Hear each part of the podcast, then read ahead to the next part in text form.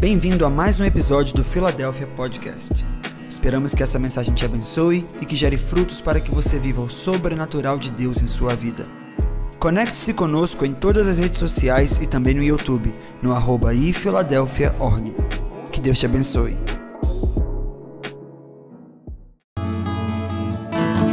Curva sua cabeça diante de Deus. Coloque a mão sobre o seu coração. Como é bom estar na casa do Senhor.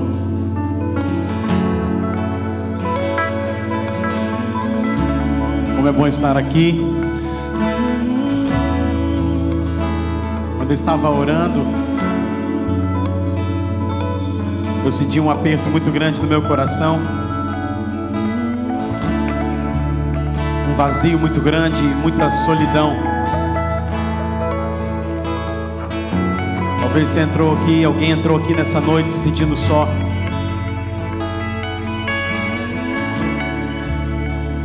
Se você entrou aqui assim, eu queria que você levantasse sua mão, quero orar por você. Aleluia. Pode levantar sua mão, quero orar por você antes de eu começar a pregar. Aleluia. Sinto que é um consolo de Deus vindo sobre os nossos corações. Aleluia, glória a Deus. Glória a Deus. Isso, com a mão levantada, eu vou orar por você. Espírito Santo, o Senhor pode fazer. O Senhor pode preencher os vazios do nosso coração. O Senhor pode dar, Pai, sentido para essa dor e pode nos curar. Eu sei que nessa noite o Senhor está trazendo certeza da Sua presença para esses corações. Você não está sozinho. Ele está tocando no seu coração nessa noite. Ele te trouxe aqui para te dar destino, te dar direção. Ele é o seu pai. Ele é um pai bom. Ele está trazendo agora conforto, consolo e a presença dele. Ele é o seu respirar. Ele é o seu respirar. Então receba da presença dele sobre o seu coração. Isso. Receba do refrigério sobre a sua alma. Receba da paz que excede o entendimento. Isso, deixa ele ministrar você nessa reunião. Isso, ele te trouxe aqui para trazer resposta para suas demandas emocionais. Você não vai se sentir mais perdido, ele está te encontrando nessa noite. Isso. Pai, obrigado, Pai, porque a tua palavra é poderosa. Obrigado porque a tua presença, Pai, é real nesse lugar. Aleluia. Glória a Deus. Vire para a pessoa que está do seu lado. Fale, você não está sozinho. Jesus está com você. Jesus está com você. Fale com Ele. Fale para outra pessoa para ela não ficar sentida. Jesus está com você. Aleluia. Glória a Deus. Quantos estão felizes com Jesus? Glória a Deus. Aleluia. Irmãos, terceira semana do jejum de Daniel. Quem pode dar um glória a Deus? Aleluia. Glória a Deus. Contei para vocês, tem duas alegrias do crente: começar o jejum e terminar o jejum. Aleluia. Amém. Glória a Deus, mas Deus está falando conosco. Tem sido dias poderosos. Ficamos duas semanas agora em oração. Amanhã temos vitória em chamas, amém? O bispo Júlio Vertulli estará aqui conosco de São Paulo, homem de Deus, que você vai poder ouvi-lo. Vamos continuar buscando ao Senhor. Terça, quarta e quinta, às 19 horas, teremos oração aqui. Na sexta teremos F5, ok? Amém? Cadê os jovens? Glória a Deus, aleluia.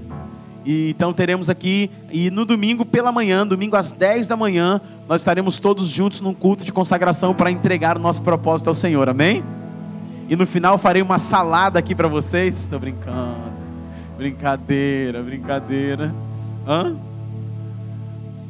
Na hora do almoço, varão, que é a tarde. Quer estender o jejum? Não. acabou o culto, irmão, você vai para casa, vai na bênção, faz seu churrasco, fica feliz, amém? Glória a Deus. Então tem sido um tempo maravilhoso, porque sabemos que o Senhor é, tem pedido de nós esse momento. Então faltou uma semana só, uma semaninha, rapidinho, vai passar. E a semana a gente continua em oração, crendo, amém? Eu creio que essa semana é uma semana de resposta, de romper e de resposta. É uma semana, foi nessa semana que a resposta de Daniel chegou. E é nessa semana que vai chegar a nossa resposta também, amém? Uma semana de romper e uma semana de resposta. Então permaneça firme, amém? Permaneça perseverante, não se distraia, porque é nessa semana que eu acredito que é a conclusão daquilo que começamos. Então mantenha o seu coração firme no Senhor, porque eu sei que vai ser uma benção. É, ontem nós tivemos culto das mulheres. Onde são as mulheres aí que estavam no culto? O negócio foi poderoso aqui ontem, irmãos. Foi poderoso aqui. A pastora Ana Paula chegou com o pé doendo de tanto que ela rodou aqui. Hã? É, bom demais, né? Até o Silvio estava aqui. O Silvio está em todas, porque ele toca. Tem que estar tá lá. Ele e Rian agora, né? Glória a Deus. É, abra sua Bíblia então comigo, em Isaías capítulo 64.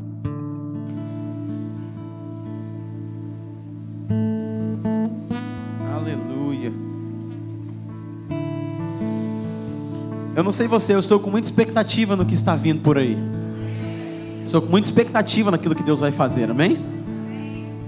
Alimentar expectativa e esperança, irmãos, me, me, me ajuda a prosseguir no dia a dia. Eu preciso aprender a ter expectativa, a ter esperança, colocar minha esperança no Senhor para que Ele possa ser essa resposta à minha expectativa. Quando não tem expectativa, é, eu, eu, eu não consigo, não sei o que esperar. Mas quando eu coloco minha expectativa no Senhor, irmãos, Ele sempre me surpreende. Ele tem essa habilidade, Ele tem essa capacidade de nos surpreender e de, e de superar as nossas expectativas sempre. Então, vamos ler o texto, Isaías 64. Diz assim: Ó, oh, se fendesse o céu e descesse, e os montes tremessem a tua presença, como quando o fogo pega e acende a lenha ou o graveto, e o fogo faz ferver a água, para fazer notório o teu nome aos teus adversários, de sorte que a tua presença tremam as nações. Quando fazia coisas terríveis que não esperávamos, descia e os montes tremiam a tua presença. Versículo 4 porque desde a antiguidade não se ouviu, nem com o ouvido se percebeu, nem com os olhos se viu, um Deus além de ti. Essa é uma boa palavra, irmãos. Que opera em favor daquele que por ele espera. E aí tem melhor ainda depois desse versículo. Pode melhorar? Pode. Aqui, ó. Tu sais ao encontro daquele que com alegria pratica justiça, daqueles que se lembram dos seus caminhos. Amém? Jesus fala conosco hoje. Nós estamos coração aberto. Precisamos da tua palavra, porque ela nos alimenta, ela nos transforma, ela traz vida sobre nós. Essa é a nossa oração em nome de Jesus. Amém nesses 14 dias que estamos já no propósito de Daniel, temos orado todos os dias, de segunda a sexta, das 19 às 20 e 30 aqui no templo. Tem sido um tempo maravilhoso, irmãos, maravilhoso, poderoso, porque nós podemos parar e colocar o nosso coração diante de Deus com, sem essa preocupação ou sem essa correria. Sabemos que o desafio de agenda é, é compromissos, ele é imenso para todos nós, mas paramos aqui, dedicamos essa uma horinha, uma hora e meia, uma hora e vinte, ali sentados na presença de Deus, enquanto é, estamos adorando, é, cantando canções ao Senhor, deixamos a presença dele nos transformar, e tem sido assim dias maravilhosos, e são dias de, é, de nos entregarmos ao Senhor, e, e é interessante que precisamos aprender essa dinâmica de Deus essa dinâmica da vida de oração, essa dinâmica de estar com o Senhor. Existem momentos na Bíblia que a Bíblia fala assim: olha, é, Jesus fala em João 15: ora, e tudo que você pedir em meu nome você vai receber. Existe outro momento que a Bíblia fala assim: é, se você ore até que receba. Está dando a ideia de continuidade, de perseverança. Existe outro momento que fala assim: que a mulher é, bateu na porta do juiz até ele acordar para julgar a causa dela. Está dizendo de uma perseverança, de uma, de uma impetuos, impetuosidade de oração. Está dizendo que uma, uma, uma certa diligência. Então, assim, aplicar o coração e inclinar até que as coisas aconteçam. Então, acredito que nesses dias que estamos vivendo, Deus está treinando o nosso coração nisso, em perseverança. Está treinando o nosso coração para não desistir até que, é, persistir e perseverar até ver Ele fazendo algo diferente na nossa vida, nossa casa, nossa família, nossos negócios, empreendimentos, projetos, sonhos. Então Deus está testando e treinando o nosso coração em oração para perseverar e permanecer ali até que Ele mude a realidade. Amém ou não amém? E é interessante nós termos essa perspectiva, porque talvez vamos orar uma vez e Deus vai fazer de imediato. Amém? Quantos gostam dessa oração que você faz? Ora e o Senhor faz de imediato. Duas pessoas, amém. Eu gosto dessa oração. Mas tem hora que Deus fala assim: ore, aí você ora, e parece que está um silêncio, irmãos. Um silêncio. E o salmista fala assim: Senhor, o Senhor esconde o teu rosto. Parece que Deus se escondeu. Quantos já sentiram isso? Orou e parece que está orando para o nada. Parece que Deus sumiu. Mas é justamente Ele testando o nosso coração para saber até onde você realmente quer, até onde realmente você, você quer me buscar, até onde você me deseja.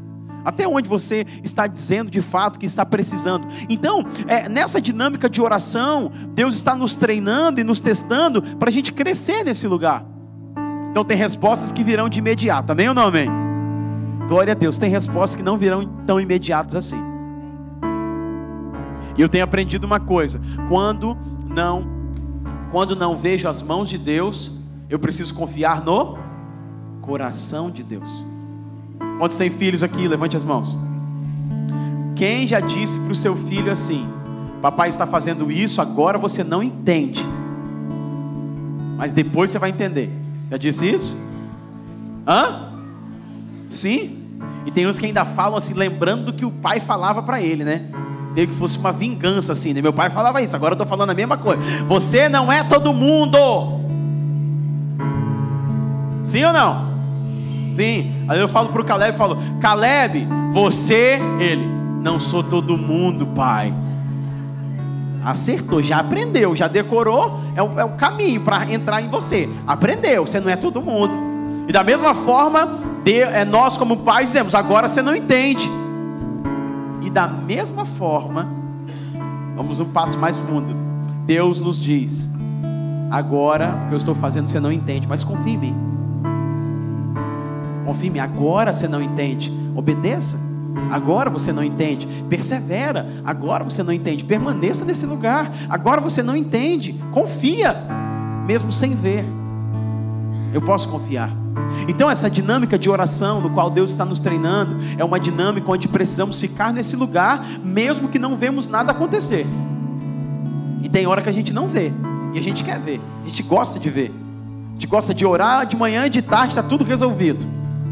Gente gosta de orar aqui na igreja e chegar em casa, tudo resolvido. Mas nem sempre é assim. E por que nem sempre é assim? Porque Deus está treinando o nosso coração.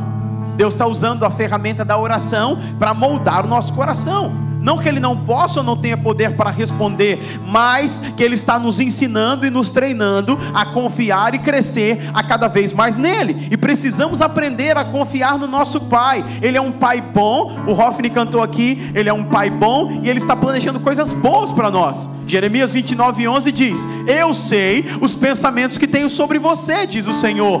Pare aí o Deus de todo o universo, o Senhor dos exércitos, está pensando em você. Amém ou não amém? Pergunte para o irmão que está do seu lado: você já parou para pensar que o Deus Todo-Poderoso está pensando em você? E eu fico muito feliz quando Deus está pensando em mim. Só que algumas pessoas, antes de entender o conteúdo do pensamento de Deus ao seu respeito, começam a achar: eu sei, pastor, o que ele está pensando. Ele deve estar pensando assim: eu sei o que você fez no verão passado. Mas o pensamento de Deus, no texto de Jeremias 29, já vou entrar na palavra, né, isso é uma introdução para você aprender sobre a dinâmica da oração. É, mas o, o, o coração de Deus, os pensamentos de Deus a nosso respeito não são pensamentos sobre aquilo que não somos, ou aquilo que deixamos de ser, ou o, nosso, ou o pensamento ruim acerca de nós mesmos. E foi feita uma pesquisa que 70% do pensamento que temos, a conversa interna que temos com nós mesmos, quando ninguém está perto de nós, é uma conversa negativa. Então, quando estamos sozinhos, estamos pensando sobre nós, mas estamos pensando: você não deu certo nisso, você não é bom nisso, você não é bom naquilo. Você não é, você não conseguiu. Então, a, a, o pensamento que temos, o diálogo interno que temos, os pensamentos que abrigamos sobre nós mesmos, nas muitas vezes, é um pensamento negativo conforme essa pesquisa. Mas quando a Bíblia está falando que Deus está pensando sobre nós, a Bíblia fala a qualidade do pensamento de Deus. E a qualidade do pensamento de Deus é: eu tenho pensado sobre você. Pensamentos de paz. Pensamentos de paz. Então Deus olha para você, Deus pensa sobre você e pensa que é uma paz. Não de mal Pensamentos de paz e não de mal. Então Deus está pensando coisa boa. Deus não está pensando coisa ruim. Para vos dar um futuro e uma esperança. Agora, você como pai, tem um futuro bom para o seu filho? Você desenha um futuro bom para o seu filho? Agora imagina Deus como seu pai desenhando o seu futuro. O que Deus pensa acerca do seu futuro? Com certeza são coisas boas, grandes, poderosas. E temos que nos apropriar dessa verdade. Para poder, quando nos aproximar em Deus em oração, não pensar coisas que Deus não está pensando sobre nós. Esse é o nosso desafio. Porque temos mais capacidade para abraçar aquilo que é negativo e ruim do que acreditar naquilo que é bom. E por que precisamos da oração? Para nos aproximar de Deus, para Ele mudar essa nossa mentalidade, para Ele mudar o nosso pensamento, para Ele mudar aquilo que temos muitas vezes sobre nós, sobre aquilo que Ele pode fazer em nossa vida ao nosso respeito. Então, para isso, Deus precisa trabalhar em nosso coração, mas como trabalha? No ambiente de oração, no ambiente de adoração, no ambiente onde nos colocamos diante dEle, no ambiente onde permitimos que Ele toque em nossa vida. E é nesse ambiente, é por isso que, e as pessoas falam assim: ah, mas 21 dias de jejum, 21 dias, 14 dias de oração? Sim, porque precisamos que Deus trabalhe dentro de nós. Eu não sei você, mas eu preciso que Ele trabalhe dentro de mim. E Ele só pode trabalhar quando nos permitimos, estamos diante dEle, paramos diante dEle. Por isso que o nosso maior desafio é aprender a parar para ouvir a Deus. Nosso maior desafio é aprender a parar para saber o que Ele está pensando sobre nós. Nosso maior desafio é aprender a parar para adorar ao Senhor. Ainda achamos muitas vezes que isso é perda de tempo. Então, quando entramos nesses processos, jornadas de crescimento, eu tenho recebido vários testemunhos dos devocionais e eu fico muito feliz com isso, porque é uma jornada que eu entro e dedico esse tempo para buscar o Senhor. E certamente, passando esses 21 dias do jejum, não seremos mais os mesmos, irmãos. Seremos transformados em áreas da nossa vida em que Deus está trabalhando em nós.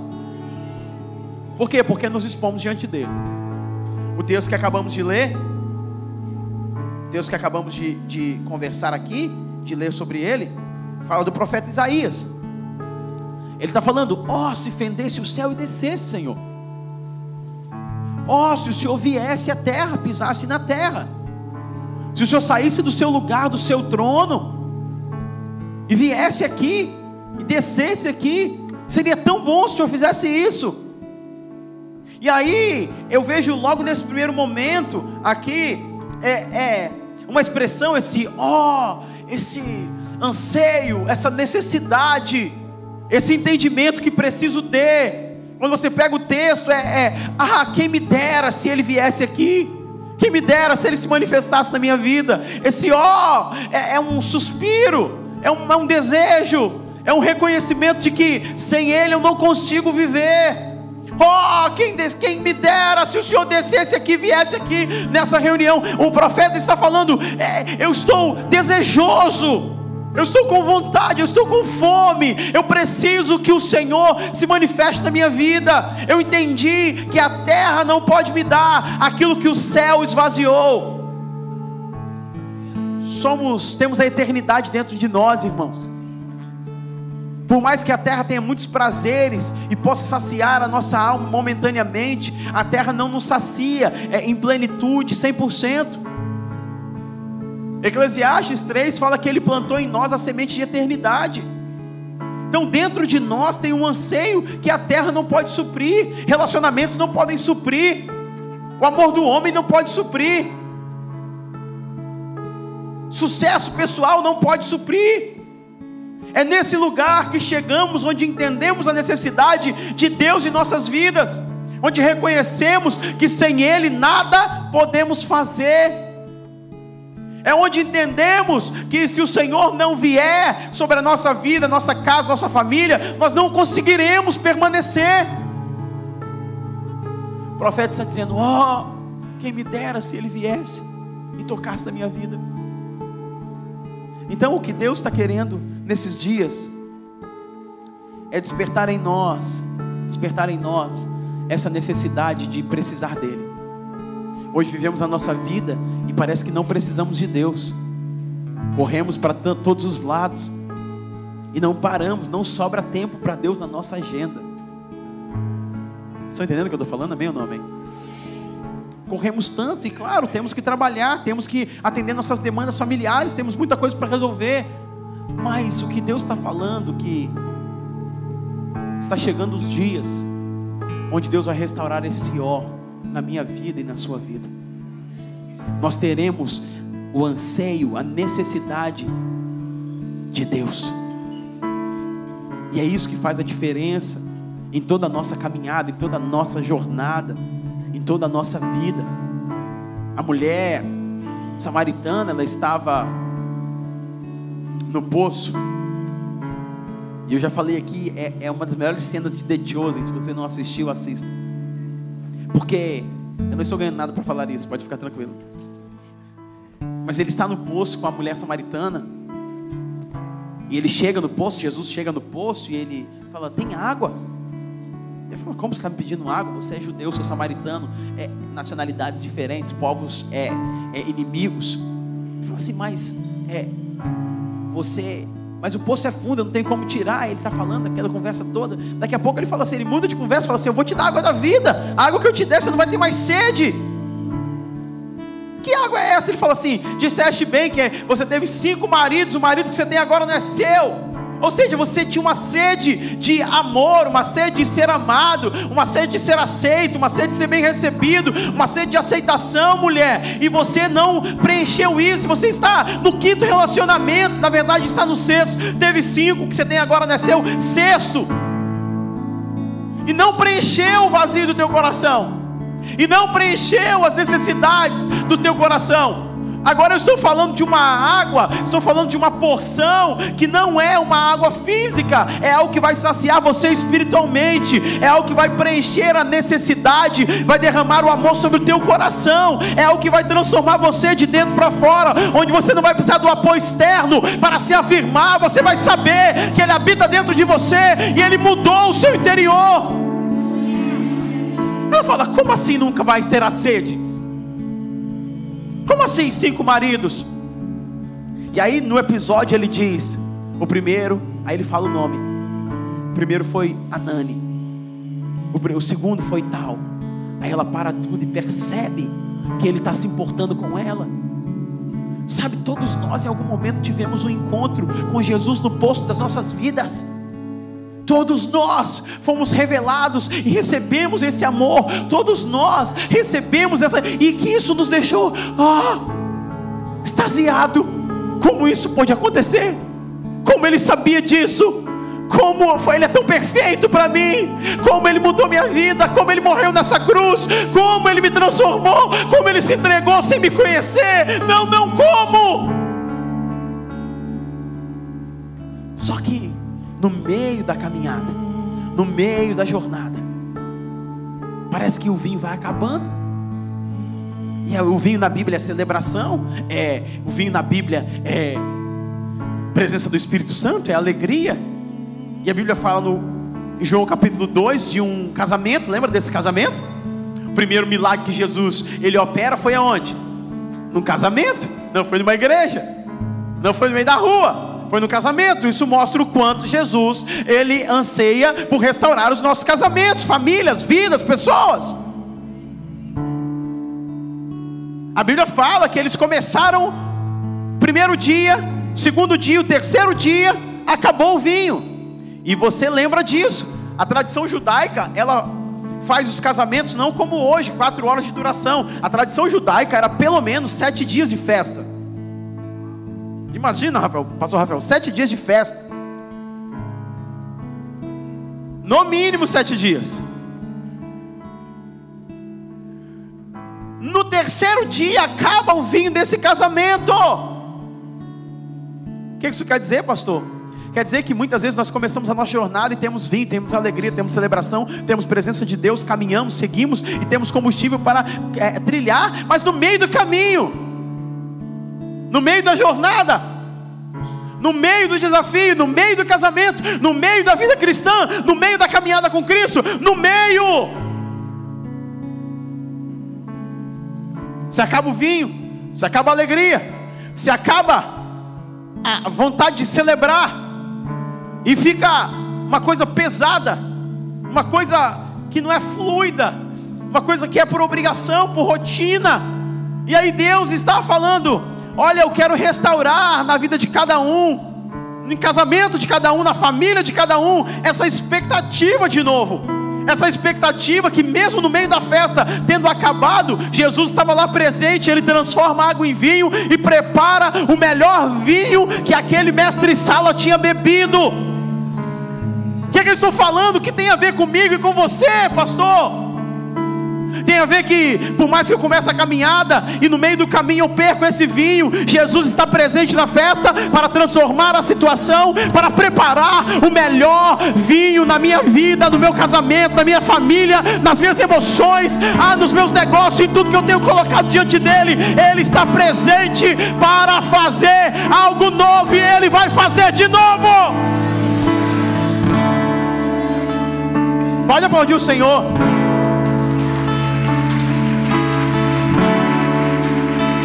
Ele vai fazer de novo. Fale, irmão que está do seu lado. Ele vai fazer de novo. Se prepare, fale com ele. Se prepare. Ele vai fazer de novo. Ele vai fazer de novo, irmãos. Na minha vida, na sua vida, Ele vai fazer de novo. Ele vai nos levar como nos primeiros dias mas como se fosse um estágio normal da nossa vida cristã. Sabe quando você olhava o nome Jesus, você chorava? Sabe quando você entrava na igreja, não importava o cântico que cantava, você simplesmente adorava? Sabe quando você chegava e você estava tão sedento por aquilo que Deus queria fazer, que você falava do amor dele para todo mundo onde você chegava? Pois é, Ele vai fazer de novo. Ele vai restaurar isso de novo. Essa expectativa de essa necessidade de estar com o Senhor, de viver isso que Ele tem. E por isso que o profeta diz: Ó, oh, se fendesse o céu e descesse, Senhor. Oh, se o Senhor viesse aqui de novo, eu queria tanto que o Senhor fizesse isso. Não podemos ter saudade do que não vivemos, mas muitos de nós, você está me ouvindo, já viveu. Só que não podemos ficar só com a sombra ou com a memória do que vivemos. Deus está fazendo algo novo. Deus está nos fazendo voltar como criança. E quando eu falo em criança, não em comportamento e em imaturidade, mas em atitude de pureza, em adoração diante dele. Amém ou não amém? Amém ou não amém? Porque a criança, quando vê o pai, ela estende o braço assim, ela espera que ele pegue por ele. Ela celebra o pai quando chega em casa. Ela não, não, não quer saber o que o pai trouxe. Ela quer saber que o pai chegou. Sim ou não? Depois que fica um pouco mais velho, quando volta de viagem. E aí, tudo bem, pai? Beleza? O que, que você trouxe? Hum? Mas muitas vezes nós amadurecemos um pouco e ficamos assim também.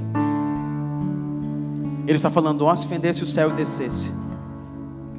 É um desespero não conformado com a condição. Falando, Senhor, eu preciso de um toque do Senhor. Eu preciso que o Senhor venha me tocar. Sabe, lembra de Jacó? Você lembra de Jacó? Ele estava lá e ele não estava, como diz a Cassiane, preciso de uma bênção. Ele estava ali e lutou com o anjo, irmão Toninho. Eu imagino aquela luta, foi algo terrível, foi algo braçal, foi algo forte. Eu não sei se foi capoeira, jiu-jitsu, eu não sei. Mas ele estava lutando ali. Então imagine uma luta. E aí, quando o anjo viu que não ia prevalecer, é isso que diz o texto, o anjo toca na coxa dele, desloca a coxa dele, para que ele pudesse ficar impossibilitado de continuar lutando.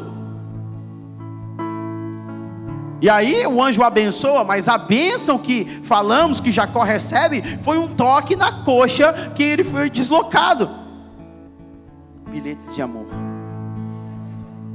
Glória a Deus. Hoje eu não vou poder comer pizza com o senhor, pastor. Mas domingo que vem. Me convidou para comer pizza. Mole. Domingo que vem, você paga. Não tem problema não. Churrasco. Churrasco de manhã, pizza à noite, varão. E de madrugada, aquela visita na geladeira.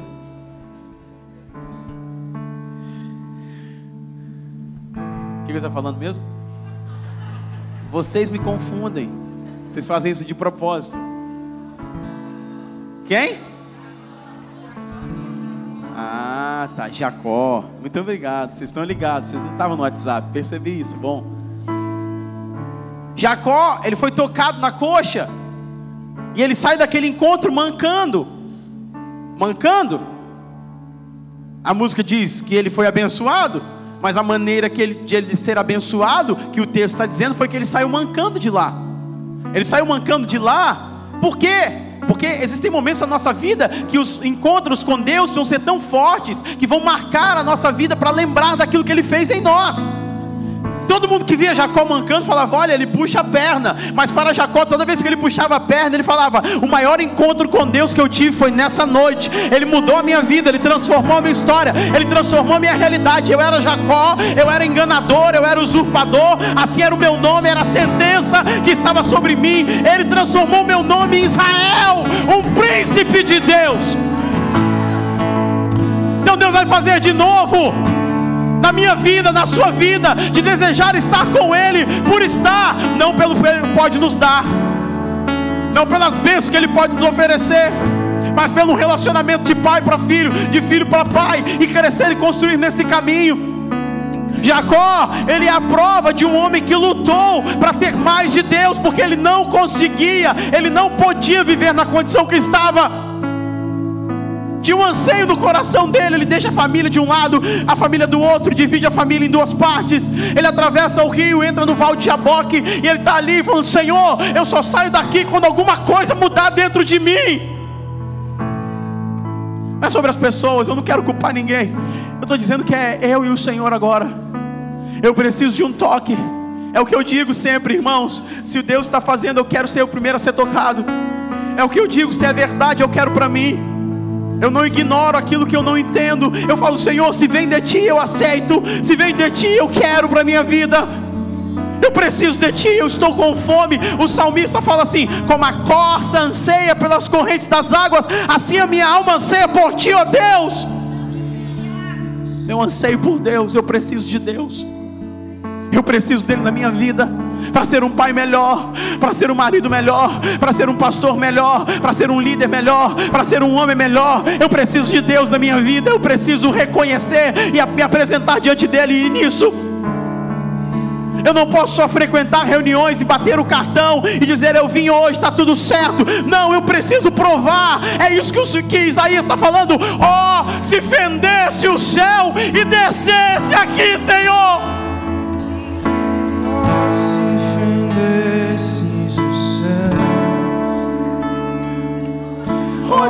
Se o céu e descesse aqui, o que eu ia fazer se ele descesse aqui hoje?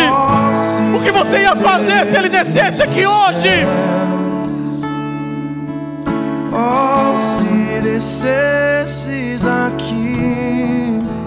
Pra me tocar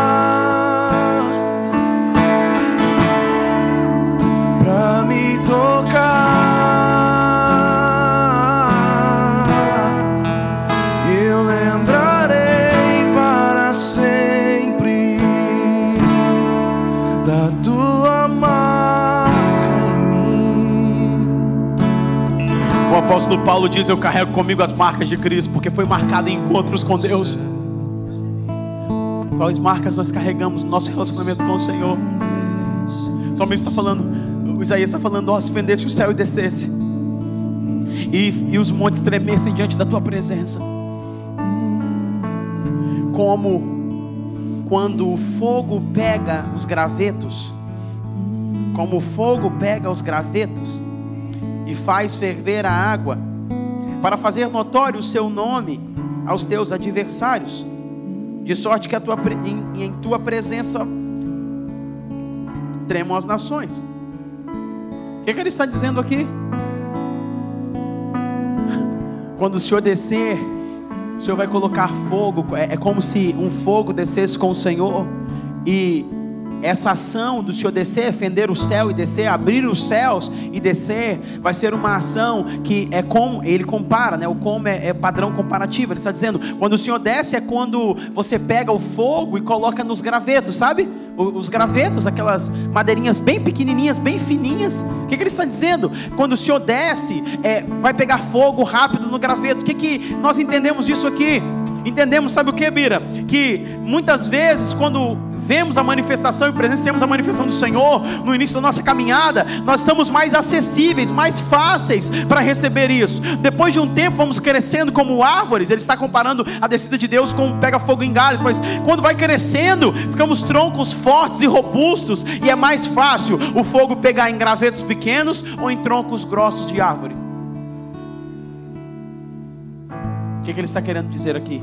Quando o Senhor descer, aquele que está acessível como um graveto. Vai pegar fogo mais rápido que aquele que talvez tem mais experiência, mais tempo e se resistiu àquilo que eu estou querendo fazer. Deus está querendo de nós uma disponibilidade, uma aceitação, como pequenos gravetos, que são frágeis,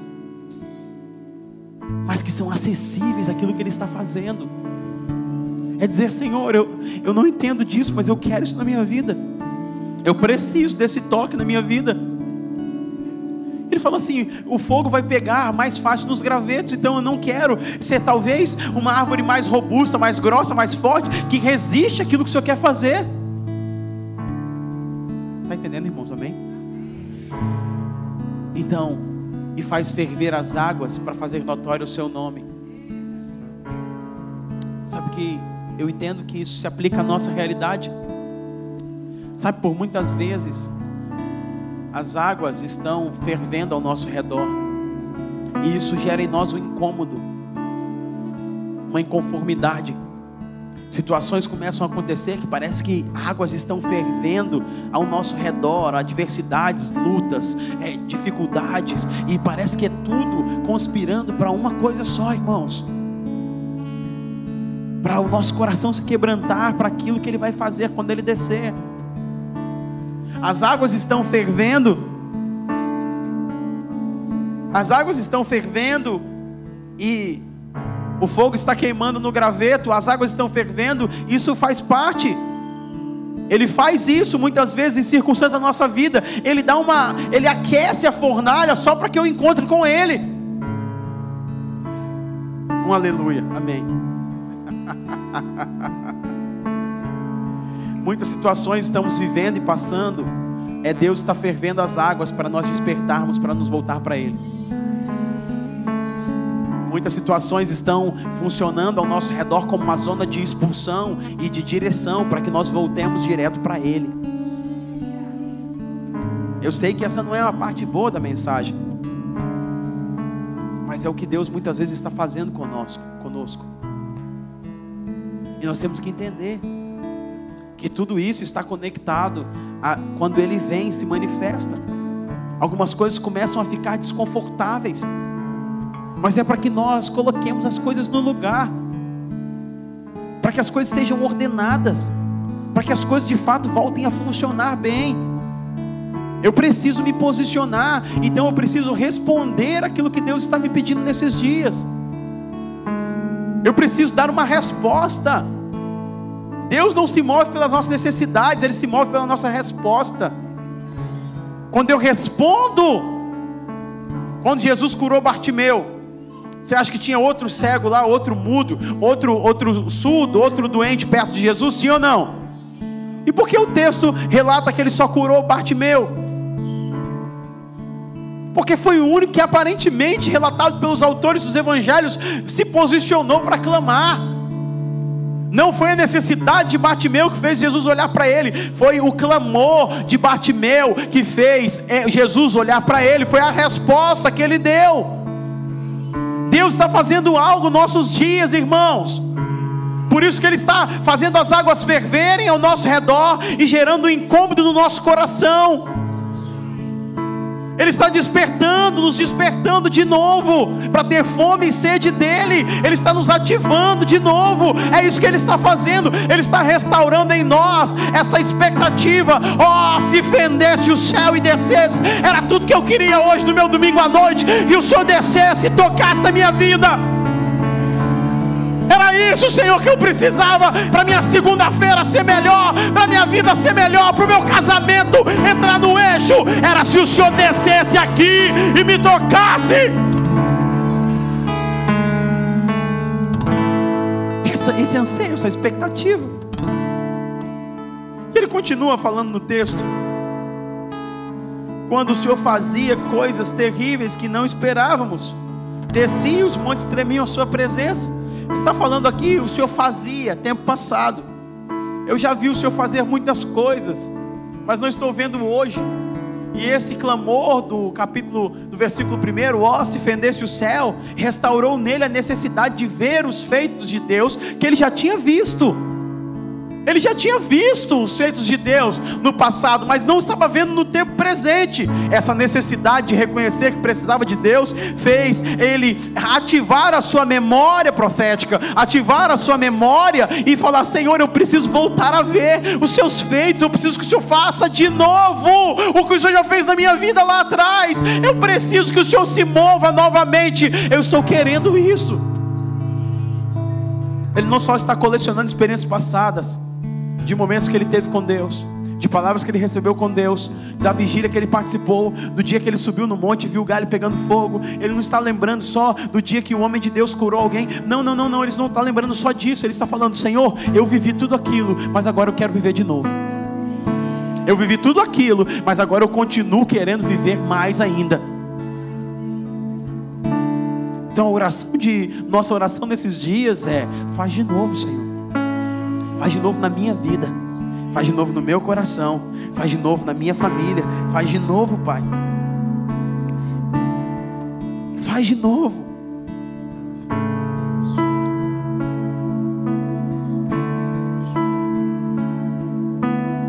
E aí ele continua falando, porque desde a antiguidade não se viu, nem se ouviu um Deus que está trabalhando por aqueles que nele esperam. Porque no texto ele fala assim: olha, quando fazia coisas terríveis que não esperávamos.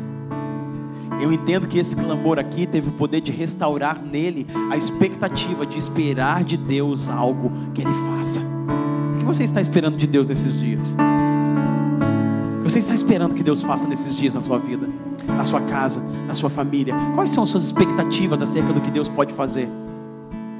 Está falando de um homem que até clamar não tinha expectativa, mas depois de clamar, ele se enche de expectativa.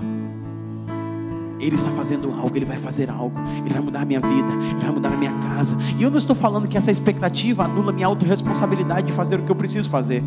Mas estou falando que essa minha expectativa me coloca no lugar de espera, no lugar de Ai, cara, eu estou como aqueles que sonham. Eu estou, eu estou esperando. Deus vai fazer algo. Ele prometeu, ele vai fazer. Aquela expectativa de um pai que promete que vai levar o filho para passear. Ele fica no sábado e isso é segunda-feira. Ele fica falando: Pai, eu vou me arrumar. Pai, eu vou arrumar minhas coisas. Pai, eu vou, não vou preparar tudo. Pai, eu vou dormir mais cedo, porque amanhã ele sempre vai construindo uma expectativa crescente daquilo que o pai prometeu que vai fazer. Deus está falando: Ei, eu quero restaurar em você a esperança e a expectativa daquilo que eu prometi fazer na tua vida.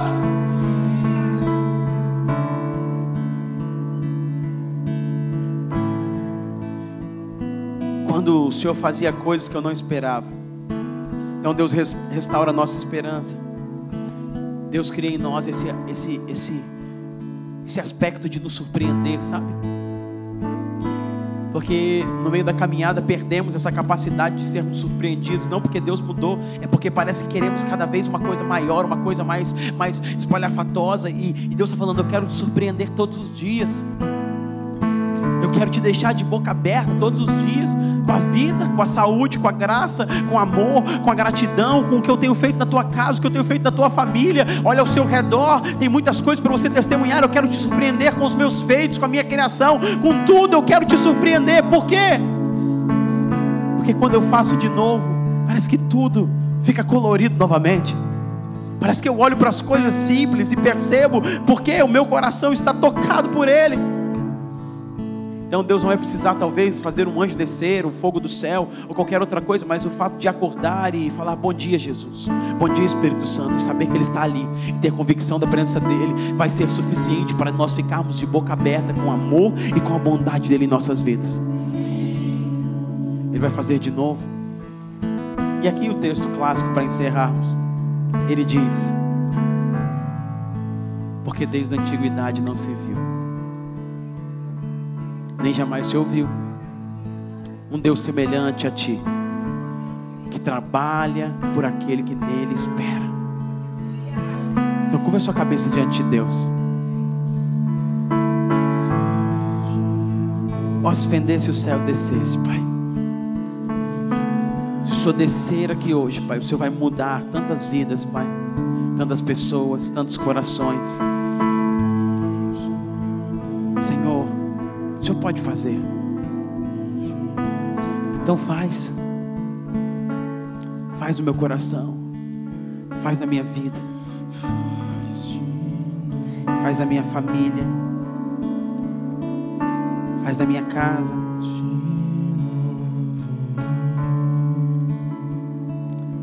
Faz no meu casamento. Faz nas minhas emoções, Pai. Faz nas minhas emoções. Talvez o vinho acabou celebração acabou. Faz de novo, Pai, despertando em mim uma fome por Ti. Faz de novo, Pai, tocando o meu coração. Faz de novo, renovando as minhas expectativas. Faz de novo, Pai, tocando em mim como tocou no primeiro dia. Faz de novo, Pai aqueça meu coração. Isso. Mais uma vez. Fale com Ele, faz de novo. Faça a sua oração, Senhor, agora. Aqueça meu coração. Faça a sua oração, Senhor, agora. Ele está aqui. Ele está fluindo aqui em nosso meio.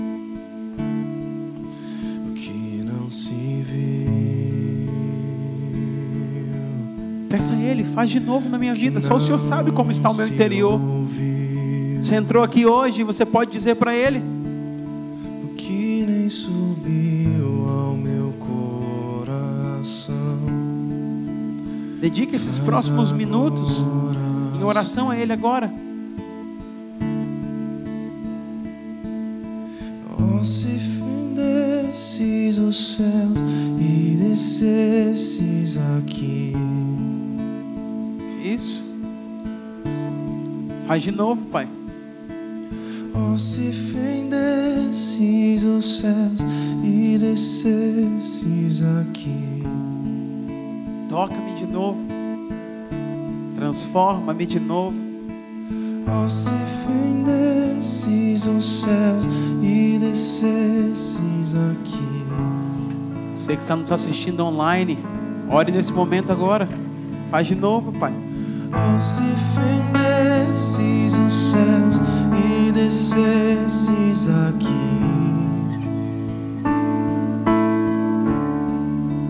Basta um toque. Isso. Ele está tocando em nossos corações Basta noite. um toque, Senhor. Basta um toque. Basta um toque, Senhor. Faz de novo. Faz de novo. Estou aqui.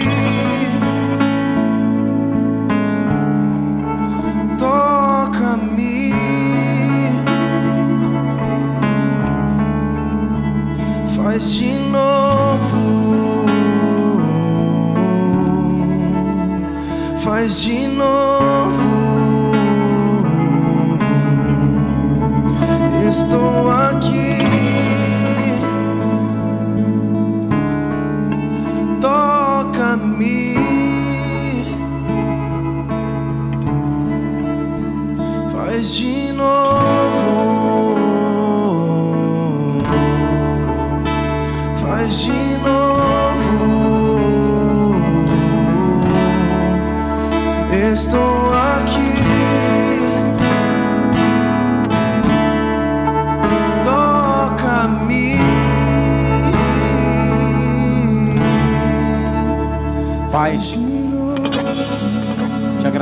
tua presença aqui.